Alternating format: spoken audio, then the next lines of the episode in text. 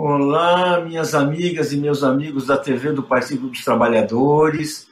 Hoje eu tenho a alegria de receber aqui para conversar com Clara Ante, dirigente do Partido dos Trabalhadores, personalidade importante nos dois mandatos do, do presidente Lula e que acaba de lançar um livro muito importante sobre a sua experiência junto a Lula e ao Partido dos Trabalhadores, que se chama quatro décadas com Lula, o poder de andar junto.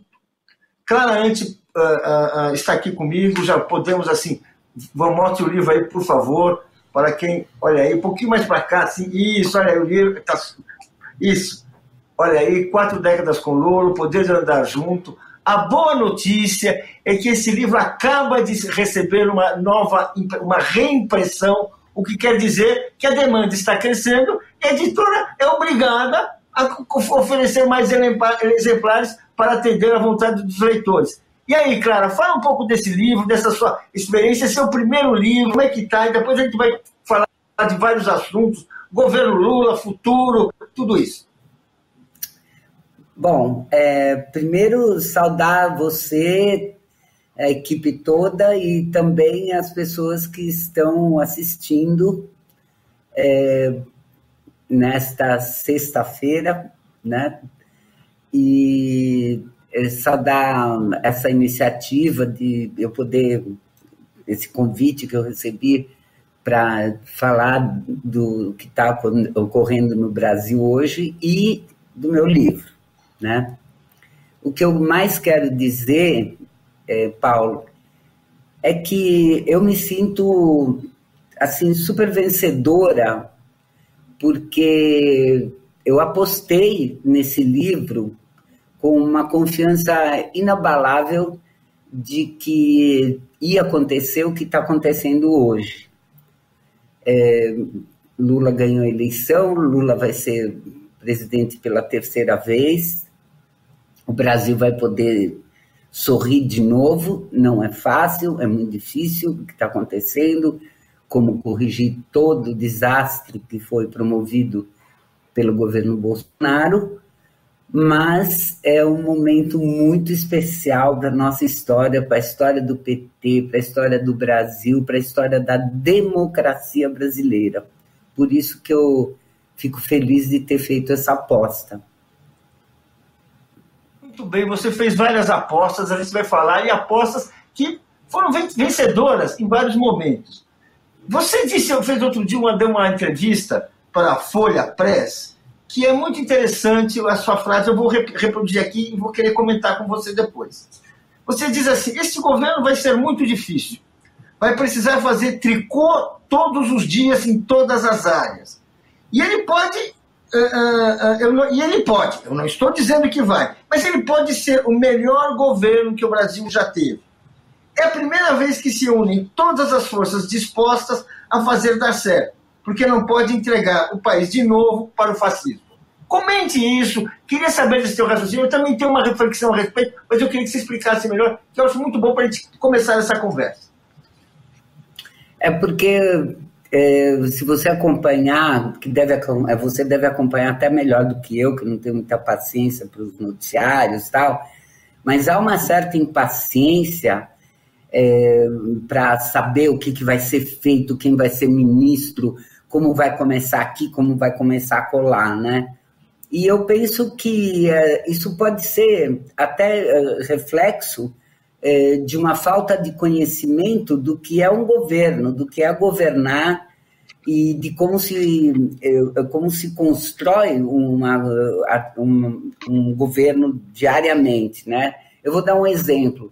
O Bolsa Família, desde, o, desde a, a, o programa de governo do Lula em 2002, ele não tinha esse nome, mas estava escrito ali como objetivo unificar os programas sociais.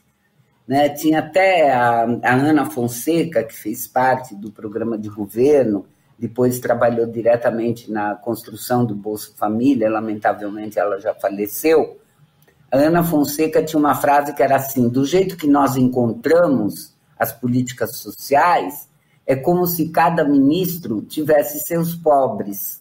Então, vocês devem lembrar, tinha o Vale Gás, que era do Ministério das Minas e Energia. Né? Tinha o é, Bolsa Escola, que era da educação, e assim por diante. Então, era impossível ter uma gestão precisa de tudo que era feito pelo governo e como que é recebido pela população que precisa. Primeiro problema maior, primeiro vamos dizer, problema maior não, o primeiro problema mais visível é que na medida que estava ah, sob a responsabilidade de, de cada é, ministério fazer sua política social, né, é, o governo como tal não tinha controle de quanto uma determinada família recebia quantos é, programas e, tal, e também existia a, a possibilidade que ocorreu de que várias famílias não recebessem nenhum. Então, o primeiro grande passo foi trabalhar para construir cadastro único, né? É, levou um bom tempo e foi é, se conseguiu graças à unificação de trabalho dentro do governo, né, não só da, dos ministérios que tinham a ver com a atuação social, mas também da Caixa Econômica, que era a única que tinha condição de fazer um cadastro. Por que, que eu estou. Parece que eu estou querendo fazer uma conversa técnica. Não, eu estou querendo mostrar que sonhos importantes, como a unificação de programas sociais, que foi um grande sonho naquele momento, se concretizam com muito trabalho, inclusive trabalho técnico, e que sem ele não se, não se consegue implementar uma política justa, uma política ampla. Bom, então por isso que eu digo que o governo agora ele vai precisar muita costura. Por que, que ela, ele, eu falei tricô, achei mais bonitinho do que costura, que já é usado muito tempo, né? Por quê? Porque você tem a participação, tal como você leu ali, você tem a participação de praticamente todas as forças que têm como, como âncora, como inspiração, a preservação da Constituição de 88 e, da, e, portanto, da democracia e das instituições. Tendo em vista que esse é o ponto de partida, ele também é um ponto de é, muitas diferenças, né? Cada um acha que tal, por exemplo, uma coisa que o Lula tem falado recentemente bastante é, é que a Constituição de 88 tem pontos muito importantes que ainda não foram regulamentados. Aí eu enxergo duas coisas: uma, uma observação importante e um recado para quem é, tem a missão de regulamentar e mais ainda, um recado maior para quem tem o interesse, a missão de pressionar quem tem o poder de regulamentar. Então, atenção, movimento social, atenção, sindicatos, atenção, movimento popular, para regulamentar as boas coisas da Constituição que ainda estão em aberto, precisa ter muita força social muita força social que diga a esse eh, Congresso que está longe aquele momento onde tudo vai estar tá beleza, né? Beleza total. Bom, então, é, de novo, por que, que eu estou é, é, fazendo essas abordagens de lados diferentes?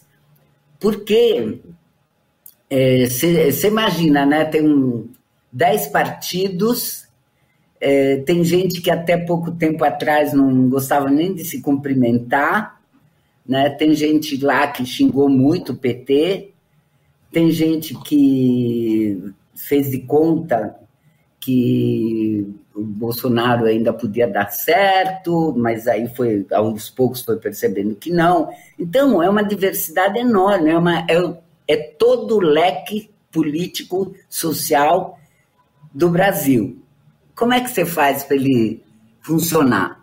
Então, é, primeiro é o ponto de partida que é contra o fascismo, que é contra esse governo destruidor. E o segundo é ir arrumando cada pontinho, por isso que é um tricô. Você já fez tricô, Paulo? Paulo. Não, mas já costurei. Já costurei. Já costurou, tá. Já então, costurei, já, já fiz ali, remendei, já, já preguei botão. E crochê. Mas, Tiago, hã? E crochê. crochê não. Mas, claro, deixa eu... Não. Não, não fiz não. Mas deixa eu voltar assim. Depois você volta para essa coisa que eu queria, eu queria te perguntar. Bem, nessa circunstância que você está descrevendo, desse, desse governo absolutamente heterogêneo, e que pode. E que as pessoas dizem, inclusive, que Uh, uh, o comitê de transição, todo mundo quer entrar no comitê de transição, tem gente que parece que a gente vai governar a partir do governo de, do, da, da, das comissões de transição, nos grupos e tudo isso. Bem, uh, eu queria falar de um ponto que eu acho que é importante, que eu queria que a gente pensasse a respeito de um ponto, que é o seguinte: nós estamos vivendo um momento de reconstrução. O, o, o, o bolsonarismo ele destruiu boa parte do bem-estar social, destruiu a nossa educação, destruiu os direitos das mulheres, está ameaçando ali. Uh, uh, enfim, é um, é um, governo de destruição. E esse período, e a gente imagina o governo Lula como um governo de reconstrução. Que elas são, costumam ser períodos históricos muito próximos porque é, abre oportunidade para você debater o país que você quer, debater o tipo de indústria que você quer, debater para onde você vai colocar seus investimentos. E, e, e, o mal já foi feito, porque a destruição é justamente ela, ela, ela te obriga a fazer coisas que você não queria. Então, a história está cheia de momentos, mesmo a história do Brasil.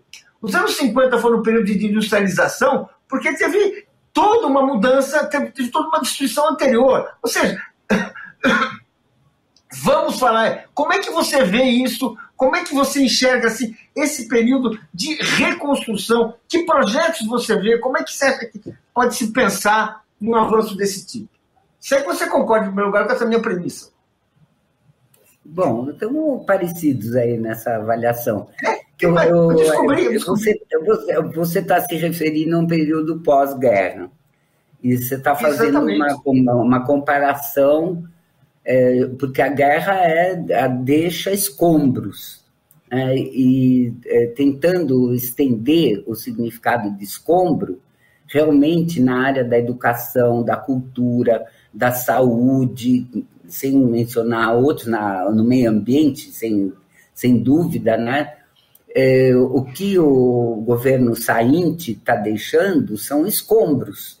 E eu fico, para mim, a imagem de escombros é muito forte, porque como que você faz para tirar os escombros? Como que você faz para colocar alguma coisa nova no lugar, né? Então, é, creio que o, a, a ida, o fato do Lula ser o, é, digamos, o líder dessa grande é, articulação de forças, é, tem um ponto, a, a ponto inicial muito forte e que está é, expresso não só nos discursos dele, mas no esforço de fazer a PEC da, é, do Bolsa Família, né, nessa PEC da transição, é, tentar garantir um reajuste melhor do salário mínimo, resgatar o que já tinha sido feito e que mais escombro está aí no salário mínimo, né, no reajuste do salário mínimo. Então, acredito eu que o fato do Lula ser o líder dessa articulação tem um ponto de partida que é o respeito à vida das pessoas e principalmente a vida dos mais pobres, dos que mais precisam que é o, o, o mantra do Lula, né? Ele sempre dizia: sou presidente de todos e sou presidente de quem mais precisa. Né? Vou fazer mais para todos e vou fazer muito mais para quem mais precisa. Frases semelhantes a isso. Então, o que eu quero dizer é que o ponto de partida para a reconstrução é, é, é muito importante, porque ele olha para as pessoas ele olha para a saúde, ele olha para a vida das pessoas.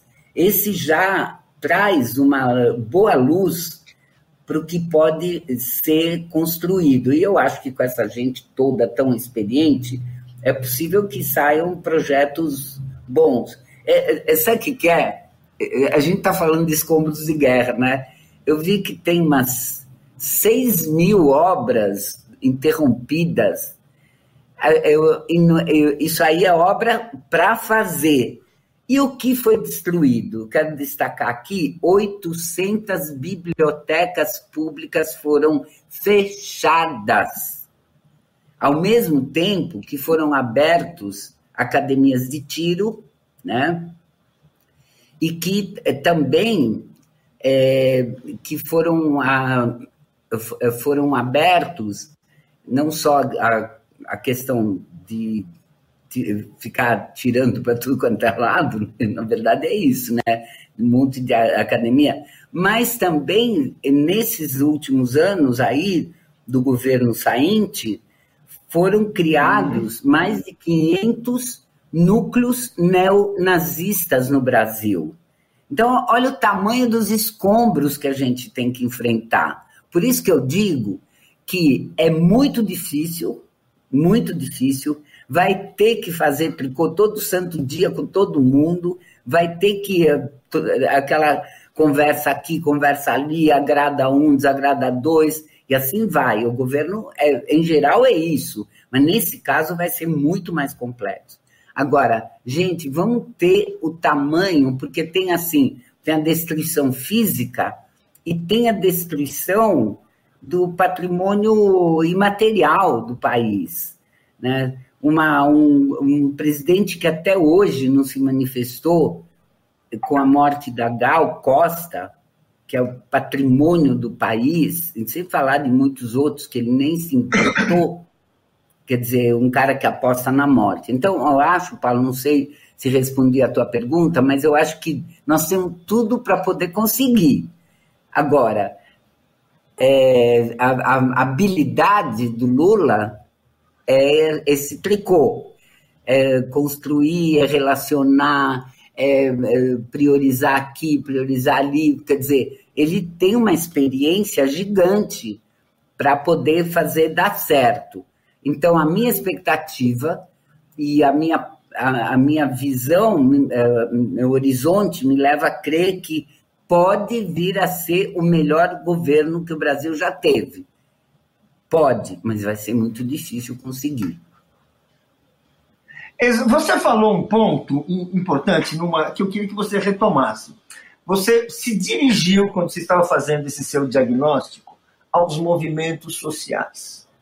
E nós sabemos que, que numa, a, situação que a gente vai entrar e que nós já estamos dentro dela, só não estamos enxergando tudo com clareza e que você já está apontando com clareza, é uma situação na qual nós vamos ter conflitos, vamos ter resistências, vamos ter, e vamos e vai, e vai ter uma disputa política grande. E aí eu queria que você sublinhasse, que você falasse do, de que maneira que os movimentos sociais podem terão que atuar, terão que questão de vontade, terão que atuar para que o, o, o país abra essas portas que estão aí, mas que precisam ser abertas. Como é que você vê isso? Você que foi uma líder sindical importante, você que foi é, do Sindicato dos Arquitetos e, e, de repente, em vez de ser arquiteto, estava junto aos trabalhadores, ali junto, uh, formando centrais sindicais, assim, bem assim, uh, junto ao movimento popular também. Fala um pouco disso, com essa sua experiência, como é que a gente pode pensar nisso? Porque, uh, francamente, sem o, o grande caldo que pode fazer isso aí é um movimento social, certo? Que pode unificar a todos, pode dar um rumo para a história. Queria que você falasse isso, assim, se você concorda e como fazer isso nessa conjuntura. Tá, eu, eu acredito que é um dos principais caldos, eu não diria que é o grande caldo, porque tem caldo que pode ser muito grande, se os outros não funcionarem, ele afunda, uhum. né? Então, é, derrete, sei lá, né?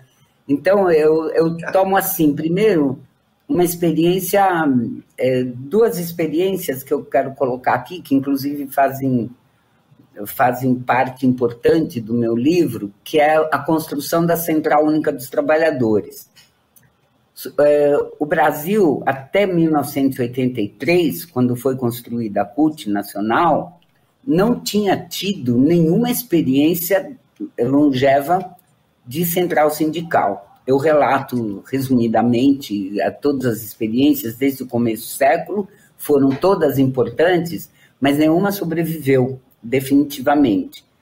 Então, nós passamos o século XX quase inteiro tentando construir uma central sindical, e ela foi feita em 1983, depois da grande conferência de 1981, da Conclate de 1981, e é, é, essa construção não, é, não abrangeu todos os movimentos. Foi a CUT, foi preciso, inclusive, romper com a outra parte para garantir a construção da central.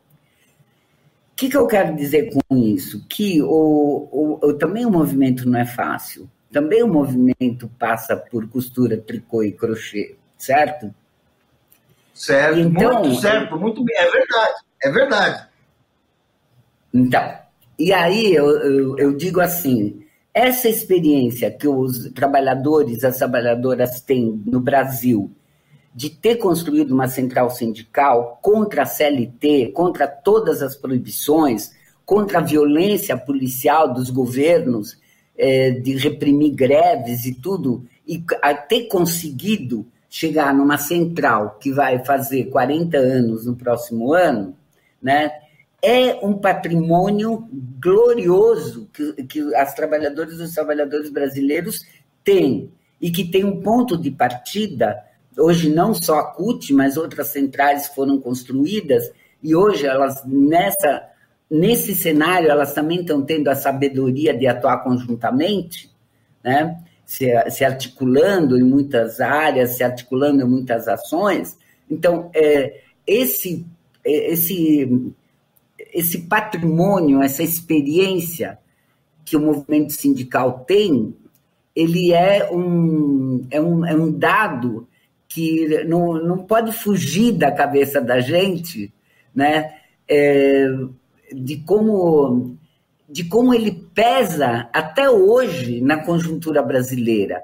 A eleição do Lula tem tudo a ver com a criação da Central Única dos Trabalhadores em 1983 essa terceira eleição. Depois podemos um dia conversar só sobre isso, porque é, é, é minha Mas agora, grande... Clara, por favor, por favor, vou te interromper porque eu acho isso muito importante.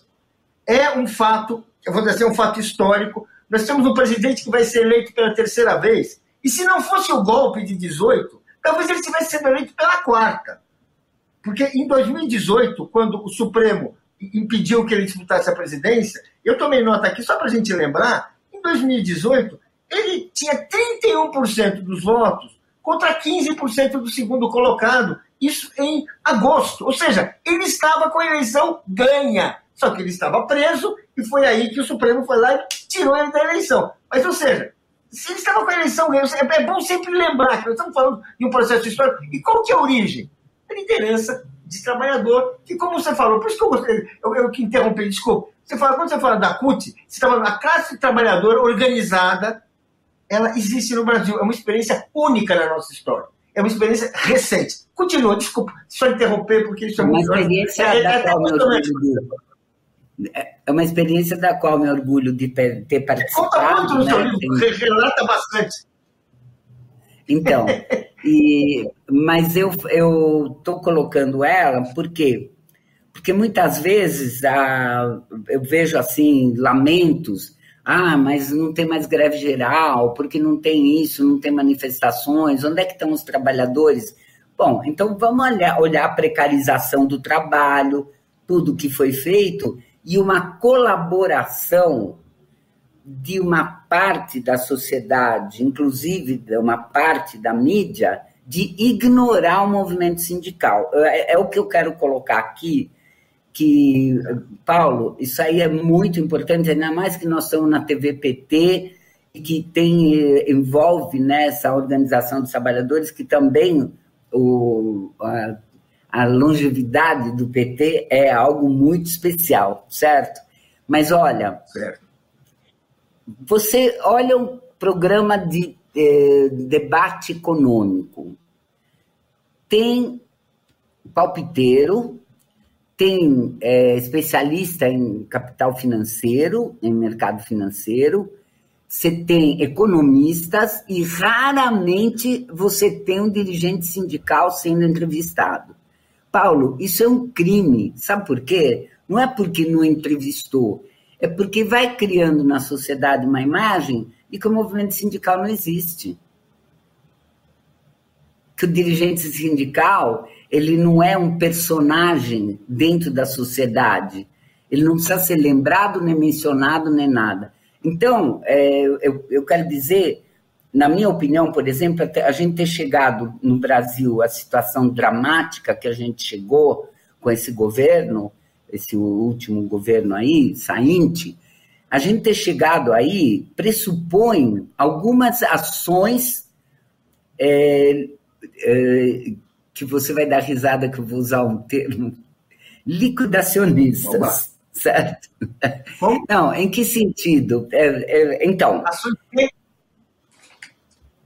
Não, é que foi uma, é, uma ironia é, então, que eu precisaria contar muita história.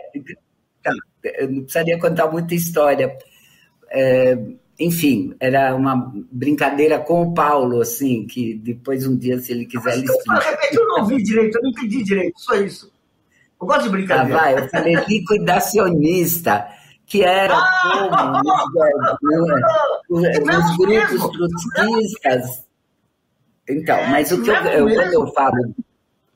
Então, agora, o que eu quero dizer aqui é o seguinte: é, para poder impor esse governo do jeito que ele se impôs, pela ignorância, pela supressão do direito à informação, pela, pelo ataque à educação, pelo ataque à cultura, né? Você consegue dominar um conjunto de pessoas e criar uma série de seguidores é, sobre os pilares da, da liquidação da educação, da cultura, da ciência.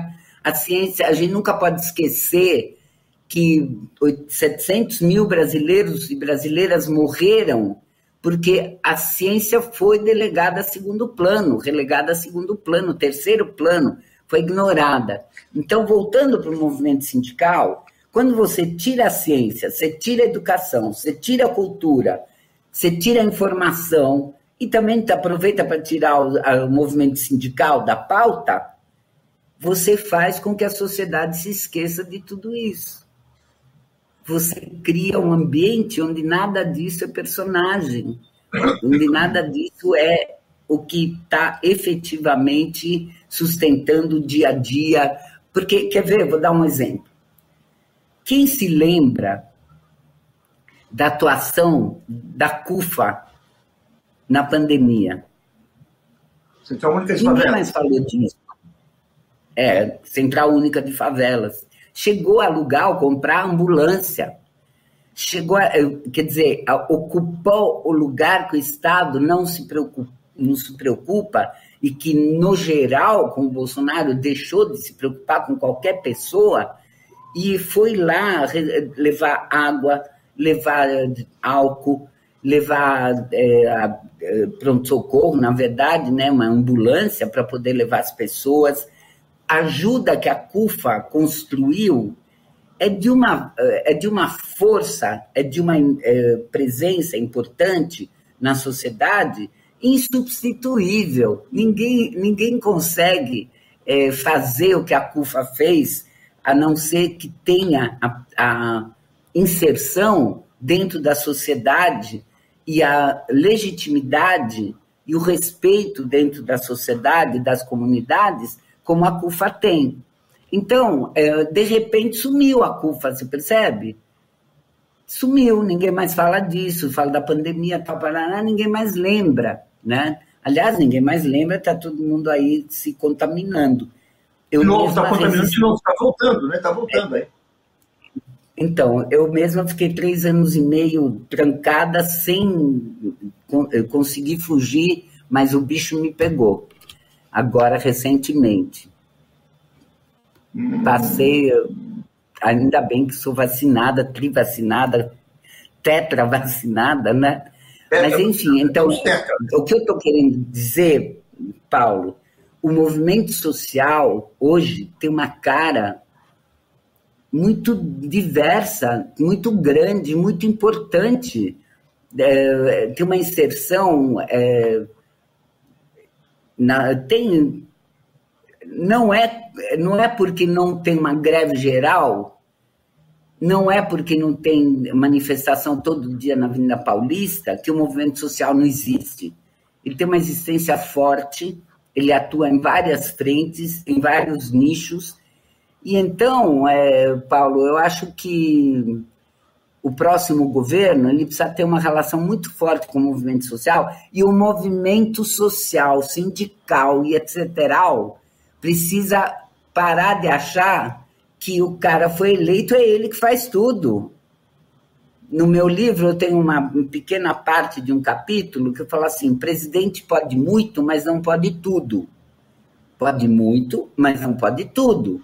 E eu pego é, um pouco o exemplo do Garrincha, né, no uhum. vestiário lá da Copa, é, aquela história de que o, o técnico estava explicando para os jogadores que faz isso, faz aquilo, faz aquilo. O jogo era com a União Soviética, né? Ia ser. E o Garrincha pergunta: é, os russos foram avisados?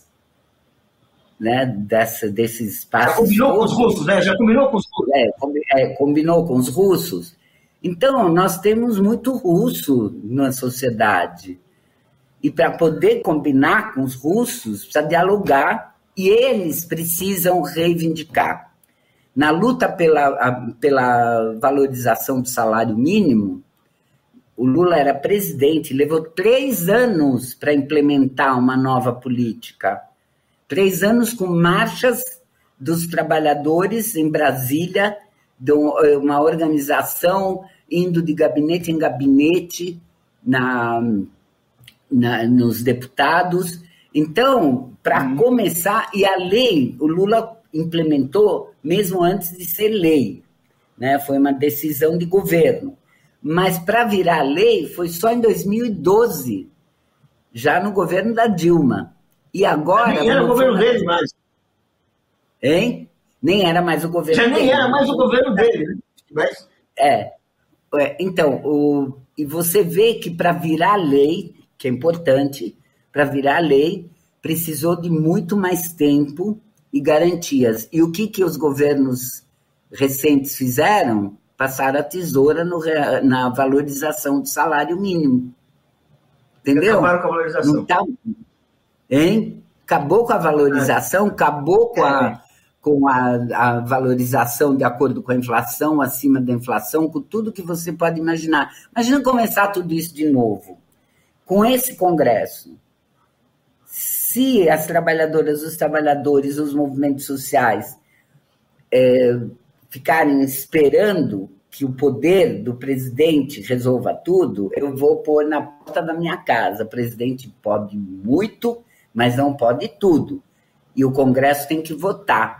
Então, atenção, na minha opinião, eu vivi um momento muito forte quando fui deputada. Na época, eu fui deputada quando o Quercia foi governador. E foi na época que foi aprovado para reajustes dos salários em geral, tal do gatilho salarial. Quando chegava num X de inflação, automaticamente tinha que pagar e fazer o gatilho salarial. O Quercia não fez. Foi a maior mobilização do, do funcionalismo que já existiu em São Paulo.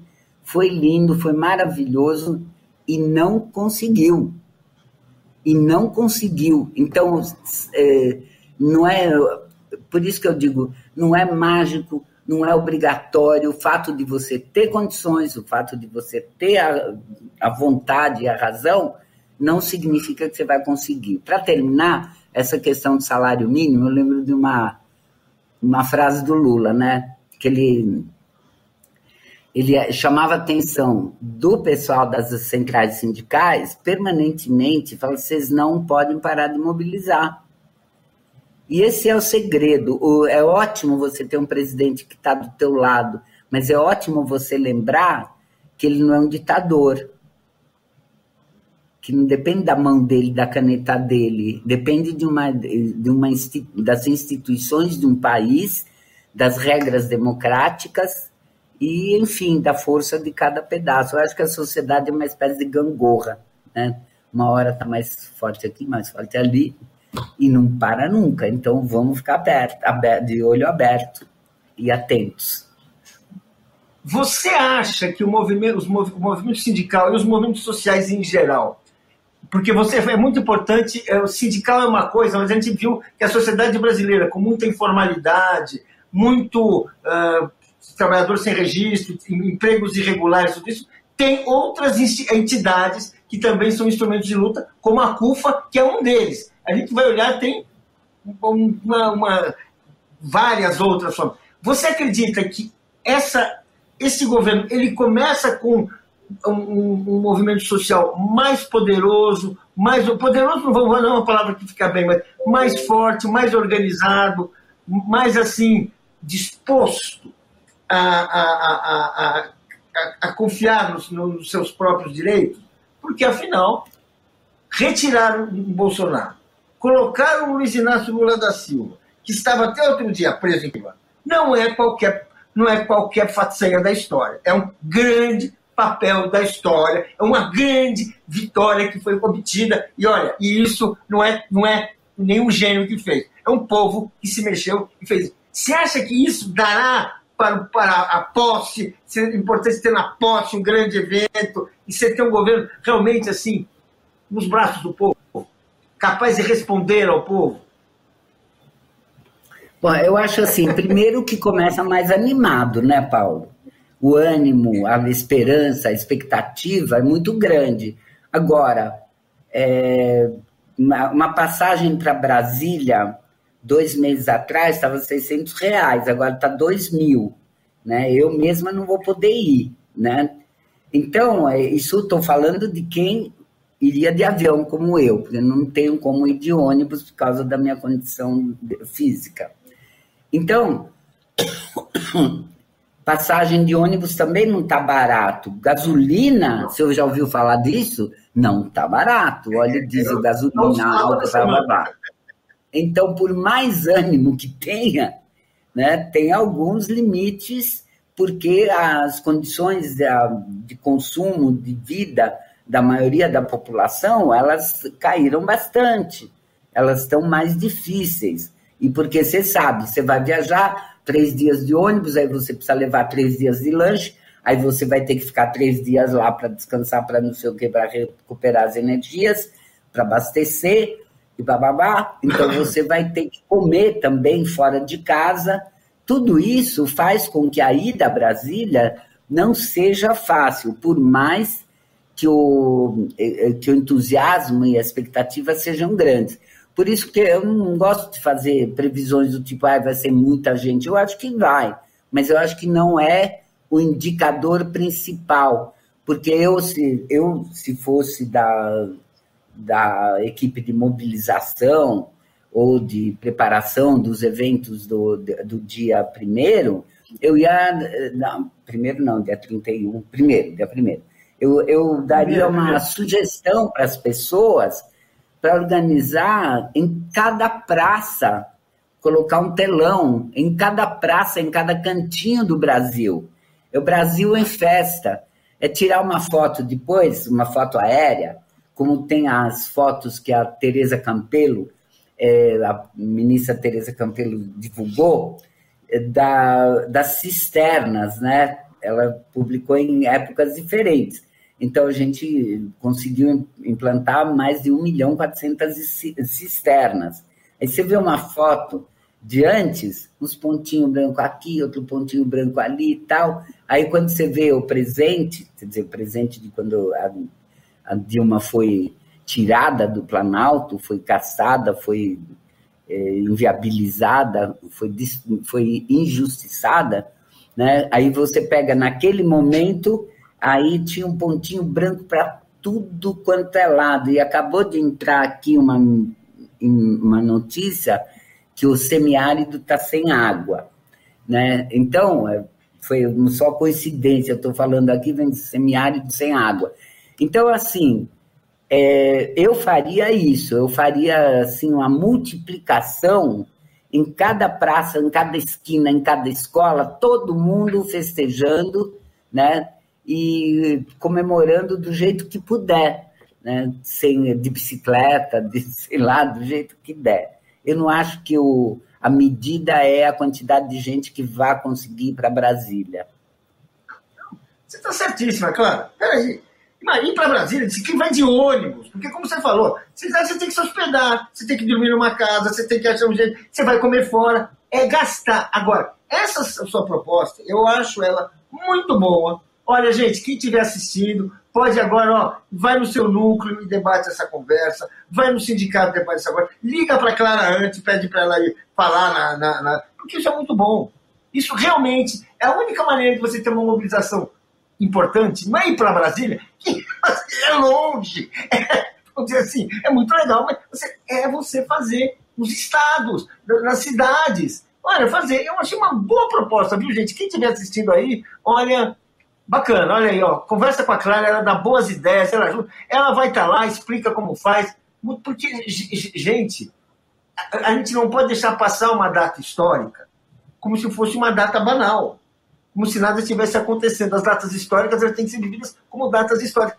E nós acreditamos que estamos fazendo história com o retorno do Lula. E, portanto, isso tem que ser celebrado, tem que ficar claro para todos. E nada tão gostoso como se reunir com os amigos, com os colegas, com os companheiros e assistir a posse do Lula, ouvir o discurso ao vivo por um telão. Ah, que é melhor que isso? Legal, né? Então, e aí, não, sabe que. Só tá lá, mas mesmo, ah, então... E a pessoa vai para Brasília, né? Gasta, se mata, tal, não sei o quê. Chega lá, nem dá para abraçar o Lula. Não, fica longe, é sol. E você fica, sabe, não. Vai ali, ó, no diretório, vai ali no prefeito.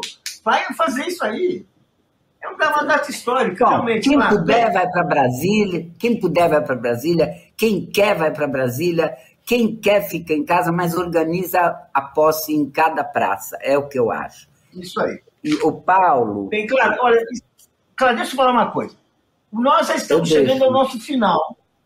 Mas aí eu é queria é que você, assim, cinco minutos, dez minutos, para você fazer um encerramento e olha, certamente você dará outras entrevistas aqui na TV PT, em outros lugares. Mas aí, ó, concluímos aí. Fale do seu livro, que eu já que eu, que eu tem muitas histórias. Que história você acha que é importante? Enfim, que motivo você diz para as pessoas lerem o seu livro? Que, que, que você acha ali o mais bacana que você conseguiu transmitir?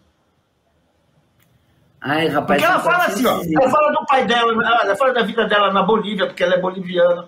Ela fala de, de uma vez que teve um, um, que tentaram expulsar ela, que estava fazendo greve na fábrica da família dela, olha só que bonito. E outras coisas assim, tem uma, histórias, muitas histórias. Fala aí então, claro. Paulo, acho que o mais importante é eu falar para todo mundo que assiste né, aqui o programa, eu fico muito feliz de poder transmitir para os companheiros e companheiras do PT e seus apoiadores, vizinhos, amigos, tal, que eu estou disponível para rodas de conversa, debates virtuais ou é, presenciais, se for possível arcar com a passagem. Eu estou disponível para debater o livro, para conversar sobre o livro, para fazer palestras sobre o livro. Eu acho que nós estamos numa situação que o valor de um livro ele ele é tão grande e é, eu, eu digo assim que um, embora existam vários livros e o mais recente, mais importante é o do Fernando Moraes, que faz a vida do Lula até os anos 80 e a parte da prisão, e ele está preparando o segundo volume, né?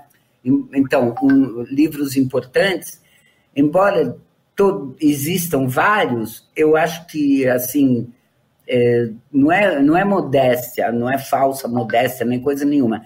O meu livro ele tem uma abordagem ímpar, ele tem uma abordagem que não existe até hoje nos livros que, que falam do Lula. Por isso que eu recomendo, porque ele é uma retrospectiva do, claro, do meu olhar, da minha experiência, é um testemunho da minha vida, que é, é pessoal olha assim, eu tenho cabelinho branco, mas sou muito jovem, não sei o que, eu tenho 75, o Lula tem 77, quer dizer, vou fazer 75, nós estamos na mesma faixa, vivemos os mesmos períodos históricos, então esse livro ele fala muito do Lula, fala muito do PT, fala muito mais do movimento sindical e fala de mim e fala de todos nós, né? Então, eu acho que é legal para jovens, é, assim, porque eu falo, não é que para os mais velhos não é legal, é legal, é que é uma boa parte das pessoas que já compraram o livro são também da minha geração. Mas é legal para quem não conhece. Outro dia eu estava falando, é, Paulo, eu conto a história do Wilson Pinheiro dos Santos, de Souza, perdão, Wilson Pinheiro de Souza. O Wilson Pinheiro de Souza, ele foi o presidente do sindicato dos seringueiros do Acre, né? E que e foi assassinado em 1979, né? É, ele foi quando ele saiu, quando ele saiu, quando ele foi assassinado, entrou o Chico Mendes. Então, assim, o Chico Mendes é mais conhecido. Agora, a história dos empates, que é o que eu falo que é, o, é um tipo de piquete é, é, na floresta, né? o empate que eles bolaram, que eram as famílias inteiras tentando impedir as madeireiras vir com as motosserras e cortar as nossas árvores. Isso já existia na década de 70 e um dos grandes líderes, o principal líder, foi o Wilson Pinheiro de Souza, Wilson de Souza Pinheiro, que, eh, que foi sucedido pelo Chico Mendes. Essa é uma história, e aí, ó, bom, e também por que eu conto? Porque o Lula foi lá, o Lula, o Jacob Ittar, o Zé Francisco da Contag foram lá para o Acre, né, para se solidarizar com a família do Wilson, e daí para frente. Eu conto muitos episódios em que a mobilização do Lula de um estado para o outro desde os anos 70, ela aconteceu muito em função da solidariedade. Solidariedade em casos como esse do Wilson e do Chico Mendes também, mas a solidariedade também com greves, né? Tem, teve uma greve da construção civil em Belo Horizonte, daí foi Lula, Jacobitá, também toda essa turma que deu origem depois à, à CUT, eles foram lá para Belo Horizonte, eu conto detalhes.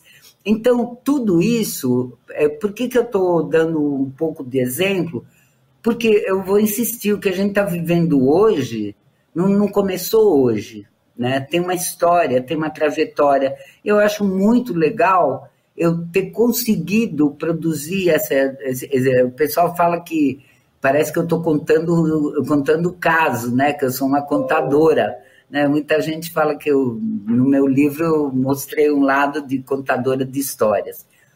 Então eu quero dizer que é bom, informa. Não vou dizer, não é um livro de história, porque eu não sou historiadora, mas é um livro de boas histórias, muitas histórias, e que ajudam a pegar o fio condutor das nossas vidas nos últimos 40, 50, 60 anos. Muito bem. Clara Antes, muito obrigado pelo seu depoimento. Gostei dessa conversa, gostei dos seu, seus comentários, das suas uh, observações. Enfim, espero que, ou com um novo livro, ou numa nova oportunidade que a conjuntura nos ofereça, você volte aqui para mais uma entrevista. Bem? Muito obrigada.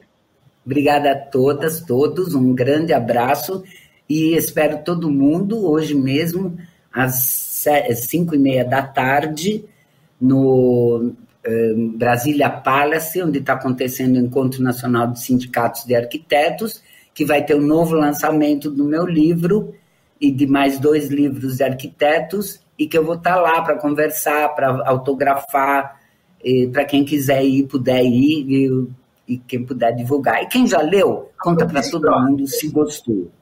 Hein? Que a partir falou? de que horas? A partir 17 de que horas? 17 tá e 30 no Brasília Palace. Brasília Aquele primeiro hotel de Brasília.